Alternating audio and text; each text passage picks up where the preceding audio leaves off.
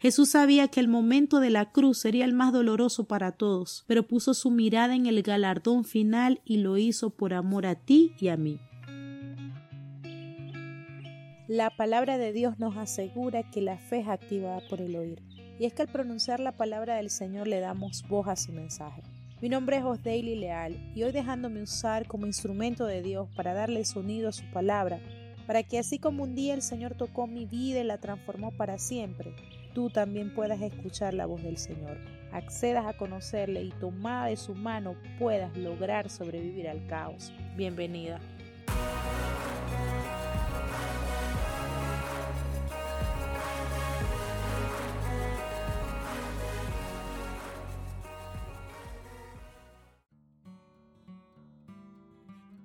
símbolo de heroísmo y salvación. Conoció la vergüenza pública, pero resplandeció su poder. Hebreos 12:2. Puesto los ojos en Jesús, el autor y consumador de la fe, el cual por el gozo puesto delante de él sufrió la cruz, menospreciando el oprobio y se sentó a la diestra del trono de Dios. Hasta la fecha de hoy es un misterio saber quién escribió la autoría de las epístolas de Hebreo, pero esta palabra claramente nos invita a poner nuestra mirada en Jesús, porque nos recuerda que Él es el autor y el consumador de la fe, es decir, la fuente primaria y quien ejecuta la fe. Jesús sabía que el momento de la cruz sería el más doloroso para todos, pero puso su mirada en el galardón final y lo hizo por amor a ti y a mí. Jesús fue golpeado, flagelado, azotado, lacerado. Llevó una corona de espina que traspasaba su sien. Lo golpearon, lo escupieron, llevaron la cruz sobre sus hombros arrastrándose. Sufrió el daño y el dolor de la crucifixión, en donde clavaron sus manos y sus pies con clavos. Dicen los estudiosos que él sintió vértigos, calambres, sed, fiebre, tétano, vergüenza, humillación, larga duración del tormento, horror de la anticipación, mortificación de las heridas no curadas y mucho más. Pero todo esto, dice su palabra, fue menospreciado el oprobio. Menosprecio, según el diccionario, es considerar una persona una cosa por debajo de su valor y oprobio es cualquier cosa que produce deshonra o vergüenza pública. Es decir, aunque fue expuesto a la vergüenza pública, él solo sufrió por amor a ti y a mí, él es nuestro héroe, pero menospreció el oprobio y ahora está sentado a la diestra del trono de Dios. Mujer, Dios te ama y envió a su Hijo Jesús a sufrir todo el dolor, todo el sufrimiento, toda la tortura, la humillación y todo lo antes leído para que tú hoy entendieras que te ama y que puedes ser libre solo con Él.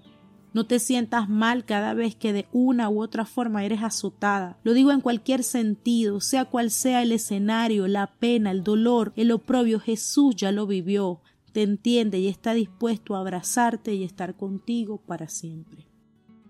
Mateo 28, 20 enseñándoles que guardaran todas las cosas que os he mandado, y he aquí yo estoy con vosotros todos los días hasta el fin del mundo. En mi vida personal esta palabra me dio aliento y fuerza para soportar quizás la vergüenza pública a la cual debía enfrentarme por las consecuencias de mis pecados pasados, de mis errores, antes de conocerle, pero entendí que Jesús ya sufrió todo, pero Él sufrió todo sin haber pecado, siendo un hombre de carne y hueso, jamás pecó fue limpio, libre de mancha alguna, y aunque así lo vivió para el perdón de la salvación del mundo, hoy quiero que sepas que en Él están tus fuerzas y también tu victoria. Sigue poniendo tu mirada en Él y en el galardón eterno, y su palabra será la recompensa eterna.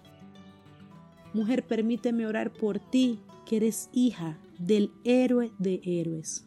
Dios, perdónanos porque quizás no hemos sabido valorar tu sacrificio. Señor, estoy feliz de conocerte y orgullosa de todo lo que has hecho por mí. Sé, Padre, que no lo merecía, pero te dispusiste a sufrir por mí.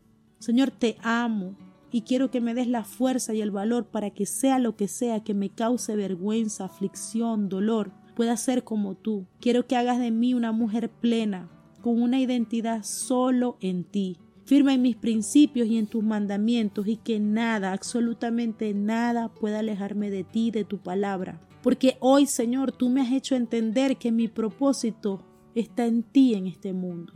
Gracias por tanto amor, Señor, y declaro esta palabra firme en mi vida en el nombre de Jesús. Amén.